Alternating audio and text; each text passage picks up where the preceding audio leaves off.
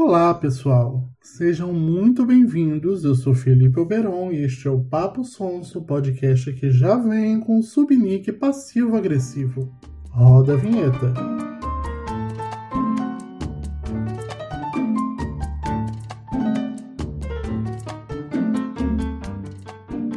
Seguinte, pessoal, os episódios do podcast continuam sendo postados lá no canal do YouTube. Vocês continuam tendo a missão de vida de curtir, se inscrever, compartilhar, porque é de graça. Você só tem o trabalho de assistir. Pior fui eu que gastei meu tempo fazendo essa palhaçada.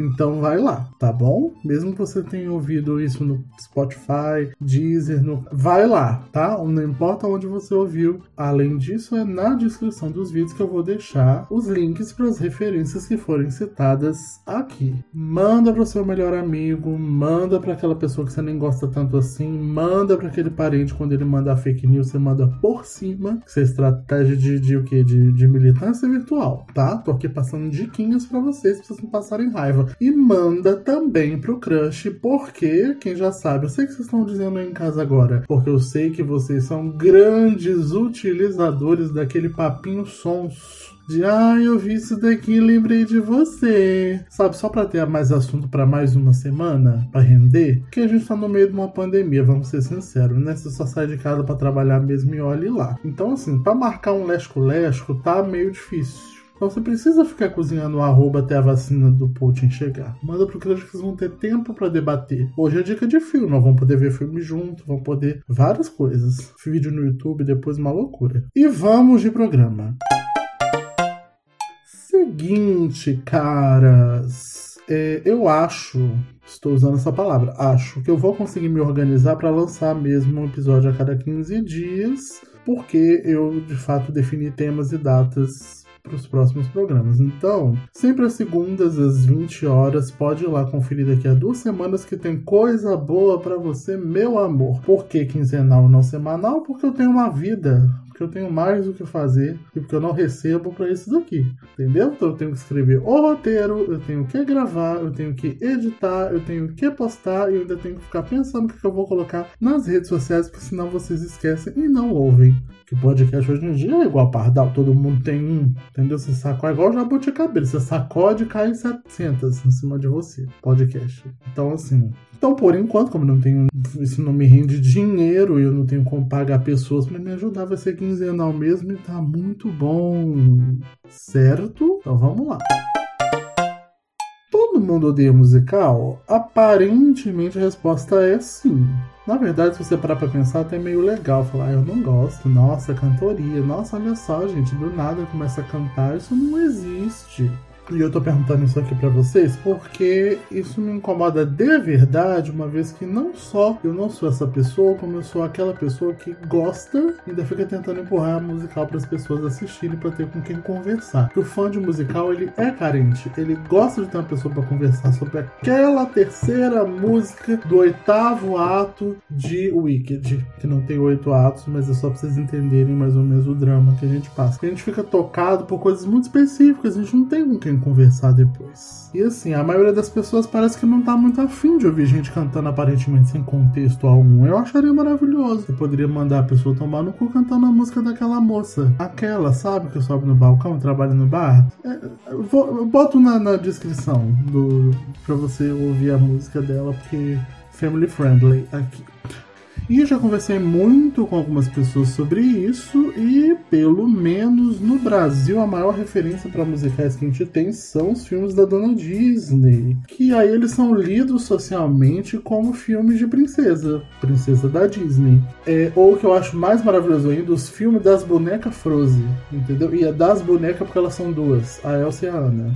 E pior é que depois da Elsa, e da multidão de mini pessoinhas de tutu azul glacial em transe profundo, gritando livre estou pelos shoppings, né, pelas praças de alimentação. Você aí, universitária que está me ouvindo agora, que trabalhava em buffet de criança para poder tirar um dinheiro extra entendeu? Para poder ir para Itaúnas, fumar seu cigarro, dar um mergulho na praia, que tinha que aguentar aquelas crianças gritando livre estou na sua, no seu, na sua cabeça, entendeu? Eu entendo você não gostar de musical, porque realmente parece que tudo aquilo era meio sem contexto, mas na verdade o contexto é o próprio filme, gente o próprio filme. Eu explico. Quando você senta a sua bundinha para ver uma obra de ficção, você está fazendo automaticamente um pacto tácito e silencioso entre você e aquela obra. Tácito porque não está escrito em lugar nenhum, silencioso porque você não sente e fala: a partir deste momento comprometo-me a ser enganado. Mas o pacto está ali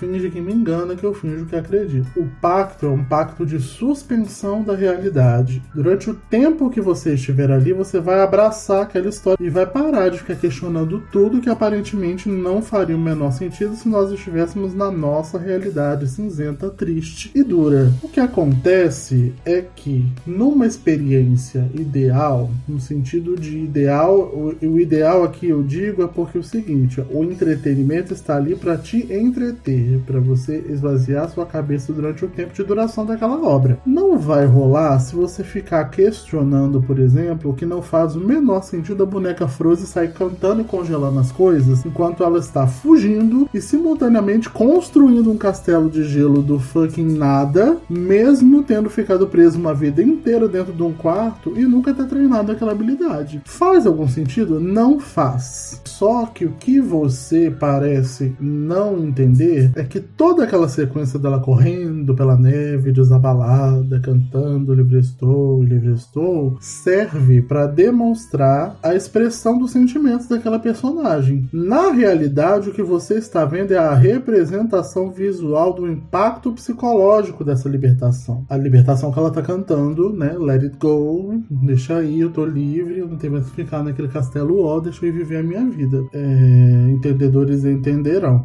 O musical, enquanto gênero de narrativa, ele vai viabilizar uma forma de contar histórias que possa ajudar a representar aquilo que muitas vezes seria irrepresentável. E aí eu te peço para vir comigo aqui, dar uma voada, dar uma fumada de banana aqui junto comigo. De que outra forma você representaria o um misto de sentimentos de alguém que viveu em cárcere privado a vida inteira e agora tá livre. Então, assim, a pessoa vive em cárcere privado a vida inteira, um cárcere privado promovido aí pelos próprios pais, ela não tinha contato com a própria irmã, e aí quando ela sai, ela fala: Ei, querida, tudo bom com você, linda? Quer dizer, é, tem uma notícia que não é tão bacana: seus pais morreram, é, você vai ter que sair daí porque a gente é obrigado a te coroar, porque as pessoas gostavam muito da família família real, se a gente te matar ou sumir com você, ou simplesmente botar uma coroa na cabeça da Ana, não vai ser muito interessante, porque talvez invadam um castelo e talvez pessoas sejam decapitadas e talvez uma dessas pessoas seja eu que estou aqui te dando essa notícia, então você vai ter que ser coroado, tá bom? Meu bem, depois a gente vê o que a gente faz com você. E aí ela vê que, ok, deu, deu meio errado, né? Essa, essa, essa, esse plano perfeito deu um pouco errado, e aí ela foge. E o que nós estamos vendo naquela cena é a representação psicológica psicológica daquilo que foi operado dentro dela, dessa sensação de não estar mais confinada e de que agora, mesmo não fazendo a mínima ideia do que ela vai, quer ou vai fazer da vida dela, ela ainda tem opções. E ela foge construir um castelo. Não sei se eu faria isso, mas enfim. Não é sobre Frozen esse programa, é só pra vocês terem uma ideia do que, que eu tô falando. Tudo bem, gente, existem outras formas de representar isso? Provavelmente, mas no caso específico da, da boneca Frozen, a escolha foi pela canção. Para dar um outro exemplo, a gente tende a estratificar essa tolerância. Ela acontece em níveis diferentes. Isso pode variar dentro da mesma obra. Por exemplo, eu lembro do Hobbit, a adaptação cinematográfica do Hobbit, quando as pessoas ficaram revoltadas nas redes sociais, porque, enfim, as pessoas ficam revoltadas nas redes sociais com alguma frequência, com a cena em que o Legolas salta umas pedras no ar. Ao invés de cair, ele salta umas pedras no ar e consegue se safar porque uma ponte de pedra estava caindo, ele consegue pular as pedras e não morre que o esperado seria que ele morresse, caísse, ou enfim. Ou até uma outra solução, que ele caísse, mas fosse maltratado por alguém, por alguma coisa, mas não, ele salta as pedras e aí ele volta lá para cima junto com todo mundo. As pessoas questionaram que em condições normais aquilo jamais aconteceria. Só que o absurdo que a gente tá falando aqui é da Terra-média, uma terra criada. Ela não existe. Então, condições normais não se aplicam, né, meu anjo? Se a gente for entrar dentro de mundos construídos e suas regras, tudo bem, mas falando a grosso modo, oi, jamais aconteceria. Abaixa o volume da TV e me escuta só pelo telefone, por favor, porque não é como se tivesse um Smaug dormindo em cima do prédio da sede do Banco Central em Brasília, me entende? Tudo bem que na verdade todo mundo sabe que o que fica no Planalto Central é Mordor e o fogo da perdição, né? Mas não é essa a questão aqui. A questão é: ninguém questiona o fato de ter um dragão dormindo em cima de pilhas, colinas feitas de moedas de ouro, mas o Legolas não pode saltar três, quatro pedrinhas para se salvar, entende? Então, dentro de uma mesma obra, a gente consegue abstrair da realidade em níveis diferentes, quem dirá em gêneros diferentes. E aí, esse pacto silencioso que eu falei lá atrás, ele é quebrado em alguns momentos por vários motivos. A ideia seria que você comprasse tudo, se maravilhasse e a partir daí fizesse reflexões ou não, decidisse se aqui aquilo que foi operado em você a partir de assistir aquela obra gera alguma mudança ou não, mas isso aí é uma outra questão. A gente está falando aqui só desse momento do pacto da suspensão da realidade que as pessoas não costumam fazer com o gênero musical. Eu nem vou falar aqui de preferência de gênero, porque aí essa isso é só a introdução, ela já está bem grande. Eu vou retomar ao invés disso a hipótese que é a mais óbvia, por isso é a mais provável, de que é uma questão cultural.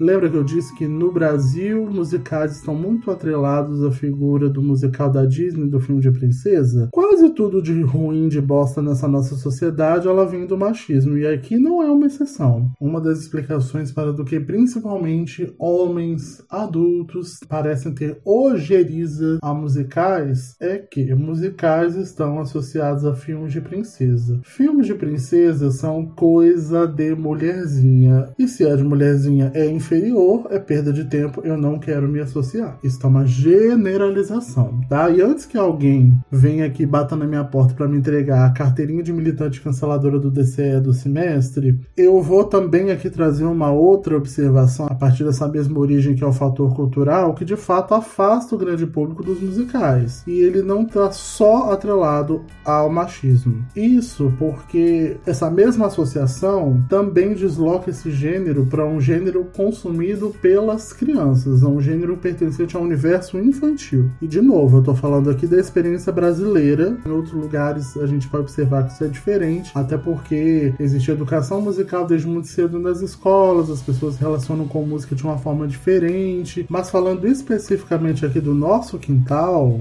existe também um motivo pro qual o musical e as produções da Disney de uma forma geral estão atreladas ao universo infantil, uma resposta inclusive mercadológica. Né? Eu não, sou ingênuo, eu não tô aqui ignorando isso, mas o que eu tô querendo dizer é por que você, adulto médio, não gosta geralmente de musical. E é justamente porque você é isso, adulto, classe operária. E um adulto deveria estar produzindo, não deveria se ocupar de atividades que estimulem a sua criatividade. Uma vez que na sua vida cotidiana não interessa que ele seja nem criativo nem espontâneo. Pelo contrário, quanto mais cinzento e adestrado, melhor. Vou deixar inclusive aqui as referências sobre um vídeo falando da apreciação da arte pela simples apreciação dela, sem a necessidade de ser algo produtivo a partir desse consumo, pelo menos do ponto de vista como a sociedade ocidental entende produtividade, no sentido mais capitalista mesmo da produtividade. Eu não consigo produzir riqueza e nem valor material a partir daquilo, então não produzi, então não devo me ocupar daquilo. Acontece, meu caro amiguinho, minha cara amiguinha, é que isso não falácia. O musical ele não está, embora no Brasil tenhamos essa percepção, unicamente situado no universo, situado unicamente no universo feminino ou no universo infantil, ou mais estritamente ainda no universo infantil feminino. Como eu já falei antes, é um gênero de narrativa, a gente pode chamar assim, e do, da mesma forma que tem filme e série sobre tudo, tem musical sobre absolutamente tudo. Anime também, inclusive vamos falar de anime aqui no futuro. Tem sobre vários temas e sobre vários vários para vários públicos, abordando temas pesadíssimos, inclusive, abordando temas inclusive como a independência dos Estados Unidos e como a vida de Henrique VIII, só que em rap, porque aí aparentemente o jovem adulto médio vai se interessar por ouvir um musical que é inteiro em rap, mas não vai gostar necessariamente de ouvir a boneca Frozen gritando livre estou enquanto ela congela as coisas. O que eu não tô nem julgando, porque você não é obrigado, você, você entende, você não é obrigado a gostar da boneca Frozen, tá? Assim como você não é obrigado a gostar do musical sobre a independência dos Estados Unidos cantado completamente em rap.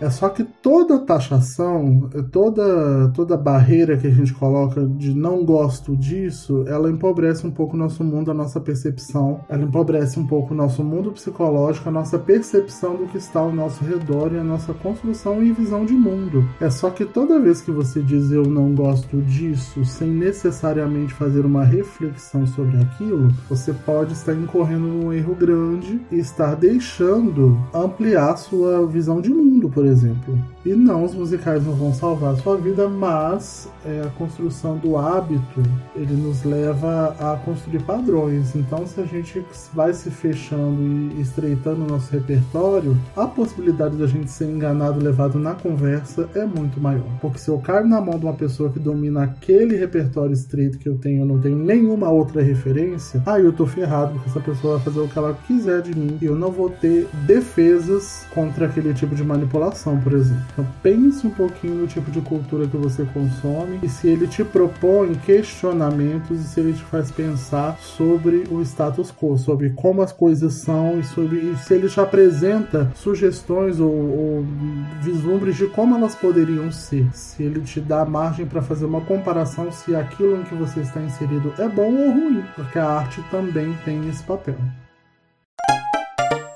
Gente, eu sei que eu já falei até quase os meus dentes caírem da boca, mas vocês acreditam que na verdade esse episódio aqui é uma, uma resenha de um filme e eu nem comecei a falar dele ainda? Pois é, mas vai ser rapidinho, vocês vão entender, porque na verdade é um complemento de tudo aquilo que eu já falei. Para começar com um musical mais levinho, então eu tenho que começar devagarinho, né? Para vocês gostarem, para eu ter com quem conversar. E aí eu decidi começar com um mais levinho, trouxe um que é uma comédia, e muita gente vai falar inclusive Inclusive, isso não é um musical, isso é uma comédia. Exato exatamente isso que eu quero que você pense. Continua assim. Isso porque as músicas elas são muito bem contextualizadas no senso comum de contexto mesmo. Tipo, faz sentido aquela pessoa estar cantando naquele momento. Sabe o guarda-costas que tinha a Whitney Houston se apresentando, cantando que ela era uma cantora? E aí você falava, tudo bem, gente, ela é uma cantora, ela está cantando numa apresentação no palco. Faz sentido. Essa é exatamente a inserção de, de músicas em festival Eurovision da canção A História de Fire Saga. É um nome gigantesco, mas esse é o nome do filme, tá? Tá na Netflix. Saiu agora em junho, que é novinho. Tá facinho de ver quem tem Netflix. Quem não tem, sabe, né, meus amores? Aquela grande e democrática locadora que se chama internet. Vai lá e arrasa. Esse filme, o Eurovision, que eu chamo de Eurovision pra gente resumir aqui, tá? Eurovision ou Fire Saga, eu tô falando desse filme. É um filme da Netflix que conta a história do Fire Saga, que é um duo de islandeses, não uma dupla, que sonha em representar o país no Eurovision. Então você tem essas duas pessoas que são e elas querem representar a Islândia neste concurso que se chama Eurovision. Só que já na primeira cena você já vê que eles não têm tanta chance assim, que o negócio é meio complicado. Eles não, não tem tanta. A primeira cena é uma música, mas eu acho que são 30 segundos. É só, mas faz sentido. Que, de novo, lembra, é aquela coisa, é, é para vocês entenderem como eles se enxergam na cabeça deles e como eles são na realidade. Abraça o filme, abraça o filme e vai. Só que assim, uma série improvável de acontecimentos acaba fazendo com que eles se classifiquem e vão representar o país no tal concurso. E o filme é sobre isso. Duas pessoas, um sonho, essa jornada Seria tudo bem simples, seria só isso se não fosse um filme do Will Ferrell. Se vocês não sabem quem é o Will Ferrell, é um cara que geralmente faz comédias conhecidas como comédia do absurdo. Todos os filmes do Will Ferrell, eles veem o limite do ridículo se aproximando, eles passam por cima desse limite com um Jeep Troller de dois andares pegando fogo. O Jeep Troller, ele é roxo com bolinhas laranja neon. E ele tá pegando fogo, ele tem dois andares ele passa por cima do limite do ridículo. É só pra vocês terem uma ideia, eu botei até a filmografia no, nas referências, mas são dele filmes como Um Duende em Nova York, ele é o Duende, Quase Irmãos, O Lander, Escorregando para a Glória, que é aquele filme dos patinadores artísticos, aquele cafonérrimo, Cruzeiro das Loucas, que é aquele com Cuba Gooding Jr., e Penetras Bom de Bico, e ele fez a versão americana do The Office, que eu acho que fala por si só do tipo de comédia que o Farrell faz. E no filme, ele é o Lars, ele é um quarentão que faz dupla com a Sigrid. E, e sim, gente, vocês vão olhar, vão achar estranho e falar, de onde que eu conheço essa menina? É porque ela é a Regina George, lembra de Meninas Malvadas? Ela é a Regina George, a Rachel McAdams. E eles se conhecem da vida inteira, eles nunca saíram de de Husavik, que é a vila pesqueira que eles moram, que é uma vila minúscula, inclusive tão pequena, e assim é um motivo até de piada no filme, que metade da população é filha bastarda do pai do Lars, que é o Pierce Brosnan. E basicamente é isso que ele faz, ele é um pai escroto de metade da população de Roussavi e ter vergonha do filho. É isso, não tem muito mais. Ele tá lá meio que só pra chamar público também, que nem a Demi Lovato. Ela não faz nada praticamente no filme. Só tá lá pra chamar gente. A Sigrid, por outro lado, ela é professora de educação infantil, é, né? ela tem uma vida mais ou menos organizada e o Lars ele não tem trabalho, ele ainda mora com o pai que despreza ele e ele basicamente é o produtor do Fire Saga, que é a dupla que ele tem lá com a Sigrid. Só que ela tem talento de verdade, diferente dele. Ele até tem uma visão interessante, né, do, do que, que ele gostaria de fazer, só que, gente, ah, meu pai, é uma vila de pescador, não tem, assim, internet mal mal, entendeu? É um lugar assim bem, bem interior do interior da Islândia, que já é um país pequeno, que não tem assim metrópoles gigantescas e eles são bem, bem, bem, bem, bem de uma versão viking da roça. E o negócio é que você fica com ódio, ódio profundo e verdadeiro dela do que, que ela tá fazendo com a vida dela, porque fica claro que ele é um peso morto, que ele atrasa a vida da menina, só que ela tem uma queda por ele e além da queda ela tem uma dívida de gratidão que envolve o Lars, né, envolve ele, o Abba e as primeiras palavras que ela disse na vida. Que ela, ela aprendeu a falar porque ele ligou a televisão e tava tocando Abba. E aí as primeiras palavras dela foram uma letra de música do Abba. Ela é muito grata e na cabeça dela, ela construiu um delírio de que ela só fala hoje em dia e só tem o dom de cantar porque o Lars foi lá e trocou de canal para assistir o ABBA no Eurovision.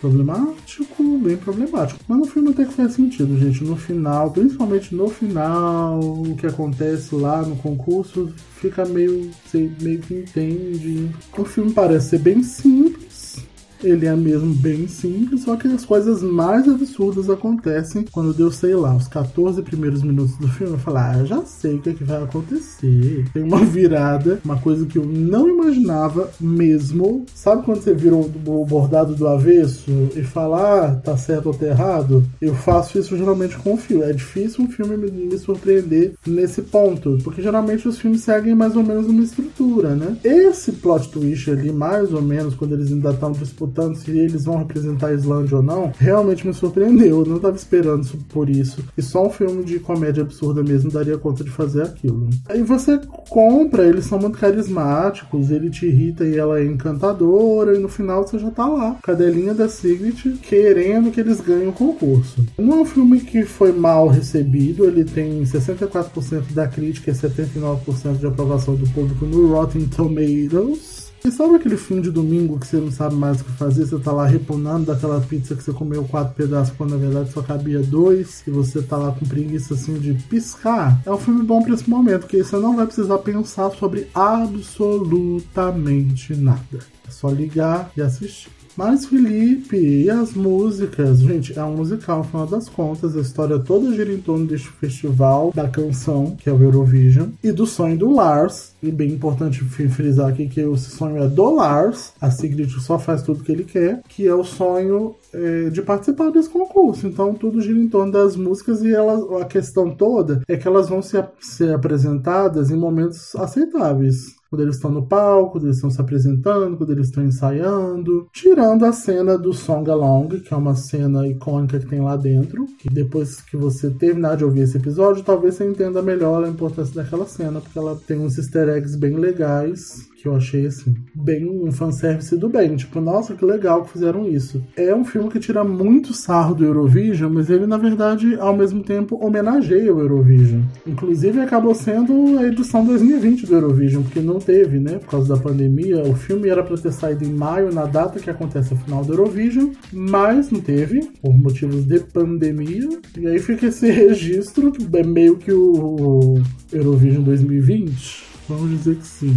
Vale também que uma ressalva que a Rachel McAdams, a Secret, ela não canta de verdade. Quem põe a voz nas músicas no lugar dela é uma cantora que é ex-competidora de uma versão júnior do Eurovision. Tá vendo? Eles tiveram até esses cuidados. A cantora que faz a voz da menina é ex-competidora do. ex-ganhadora do, do Eurovision, que é uma sueca. O nome dela é Molly Mai Marianne Sanden.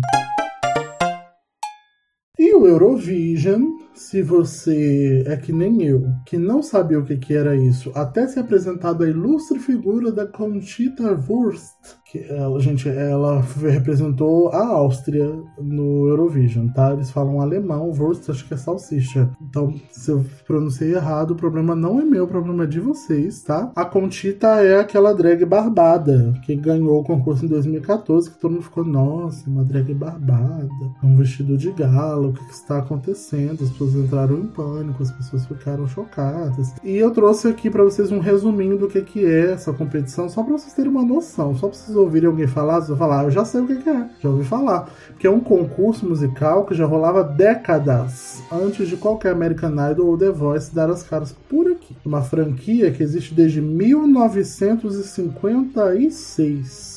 E a história do Eurovision se mistura com a história da própria União Europeia. O que, que rolou? Rolou um negócio chamado Segunda Guerra Mundial. Se você tem um mínimo de noção histórica, você sabe que isso foi nos anos 40. Né? E aí, em 56, a ideia era tentar serenar os ânimos, falar, galera, vem cá, vamos fazer um negócio gostoso aqui. E construir uma ideia de união pan-europeia, para dar uma sarada ali nas feridas de guerra. A Europa tava, ficou meio dividida. Tinha um muro muro, um fucking muro atravessando a Alemanha, que só foi cair 30 anos depois, canalizar essas rivalidades aí para um lugar menos destrutivo. Já tinha ali Guerra Fria. Vamos tentar que aqui dentro da Europa, pelo menos, as pessoas não queiram se matar. Em tese, principalmente nos dias atuais, qualquer país que faça parte da União Europeia de Radiodifusão pode participar. O que isso quer dizer? Você precisa ter uma emissora de televisão que transmita, que seja filiada a essa União Europeia de Radiodifusão. Mesmo que esse país não fique no continente europeu, o que explica as participações que são recorrentes, inclusive, de países como Canadá e Israel. O Brasil nunca participou, até onde eu sei, a gente não tem nenhuma emissora que seja afiliada à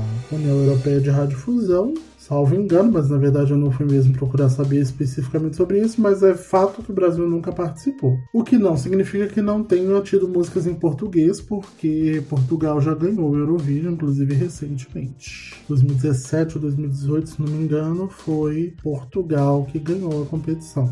E assim, se vocês estão achando todo mundo cafona, só para vocês se situarem, o Eurovision é maior do que o Super Bowl, pelo menos em números, porque e assim, pelo menos em números, mas números é muita coisa, né? Porque o número da audiência diz do valor dos anunciantes, né? Quando os anunciantes vão pagar para aquele espaço publicitário. O que rola, meus queridos? E só no ano de 2015, por exemplo, a final do Eurovision foi visto por nada menos do que 200 milhões de pessoas tá bom? Contra 168 milhões de pessoas que assistiram ao final do Super Bowl naquele ano. Então, assim, é tudo meio cafona? Com certeza, pra caramba. Nem por isso eles são flopados. Todo ano acontecem competições internas dentro de cada um dos países participantes, que geralmente varia ali na faixa dos, dos 20, 25 países. Não são todos os países da Europa que participam. São escolhidos por voto popular, geralmente qual é a canção e o intérprete, né, por conseguinte, que vai representar o país no no Eurovision.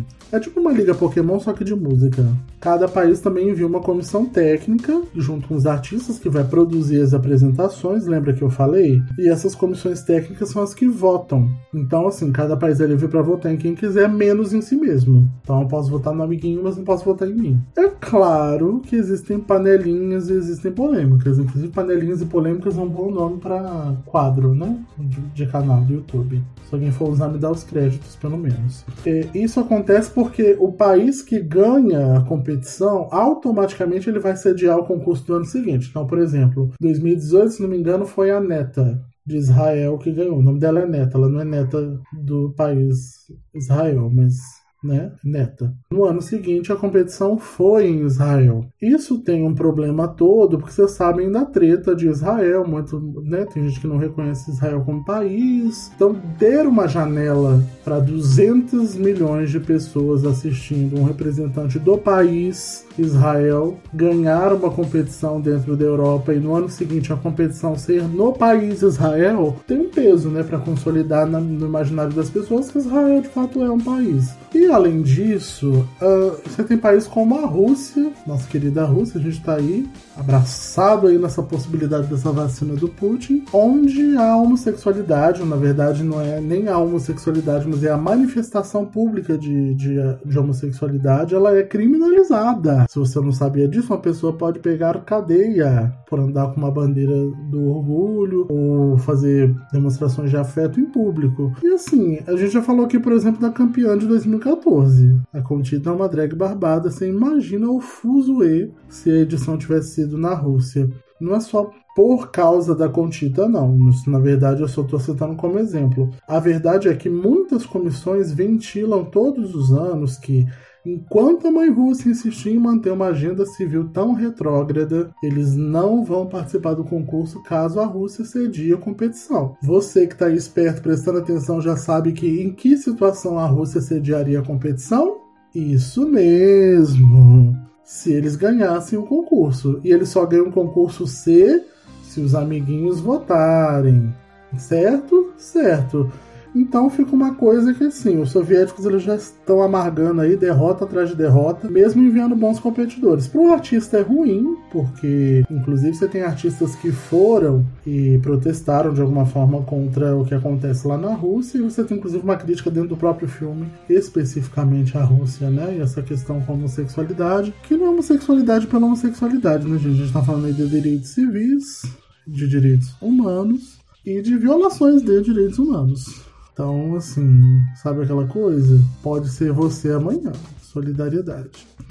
De qualquer forma, isso nem chega a ser um problema para a Rússia, que geralmente está lá entre os cinco primeiros, sempre o Big Five, como eles chamam, porque o Eurovision é tão exclusivo que é meio que nem o Oscar se você foi nominado, se você foi indicado, se você participou, já é motivo de sobra para você se sentir honrado. Você vai se apresentar no maior palco da Terra. A Conchita ficou muito famosa, né? em 2014 representou a Áustria, mas a gente tem outros vencedores muito, muito famosos, tipo A-Lists, que já ganharam o Eurovision como, por exemplo, Sua Majestade Real, a Rainha do Canadá, a mulher, a lenda Celine Dion, que foi lá com sua jaqueta branca, suas ombreiras gigantescas e seu permanente levou o Eurovision para casa no ano em que euzinho, sim, este que vos fala, vinha ao mundo. A Celine ganhou o Eurovision número 33, isso foi em 1988, representando a Suíça. Ela não é suíça, se vocês não sabem, ela é canadense, mas é, os países podem convidar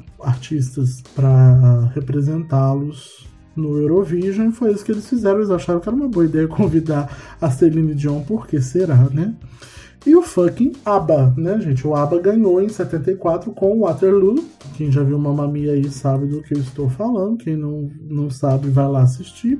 E essa música, junto com a música que foi cantada pela Celine e com várias outras músicas que a gente nem imagina, mas que vieram do Eurovision, são homenageadas na cena do Song Along. Aquelas pessoas que aparecem cantando lá na festa, elas são ex-competidoras e às vezes ex-ganhadores do Eurovision. Por isso que eu disse que é também uma forma de homenagear o concurso. E, gente, o filme é bem legal. Vai lá e assiste que vocês não vão se arrepender, não. É isso. As músicas vale muito a pena porque as músicas são maravilhosas. O filme é cafonérrimo, cafona que chega a dói, mas por isso mesmo ele é muito engraçado. Tem umas viradas que realmente o surpreendem. E essa cena que eu falei por último do Song Along é uma preciosidade, porque ela é feita quase em plano sequência. E eu sou grande entusiasta de cenas em plano sequência. Acho que é uma coisa bem legal, porque eu sou o quê? Terceiro mundista, colonizado. Então eu acho que é interessante, coisa que a gente rica consegue fazer com câmera profissional, tá? A Demi Lovato, ela não faz nada no filme mesmo não, tá? Só chamaram ela para chamar público mesmo. Mas a atuação da Rachel McAdams vale o filme sozinho. Ela está impecável, ela é maravilhosa. Inclusive a cena final me fez chorar. Vou deixar aqui embaixo as referências que eu usei para escrever o roteiro e as outras coisas que eu citei para vocês darem uma olhadinha. Não se esqueça de me seguir nas redes sociais, eu sou paposons tanto no Twitter quanto no Instagram e vamos de pensamento do dia. Já dizia minha avó, quem muito abaixa, mostra a bunda. Beijo para quem é de beijo, abraço para quem é de abraço e até o próximo programa.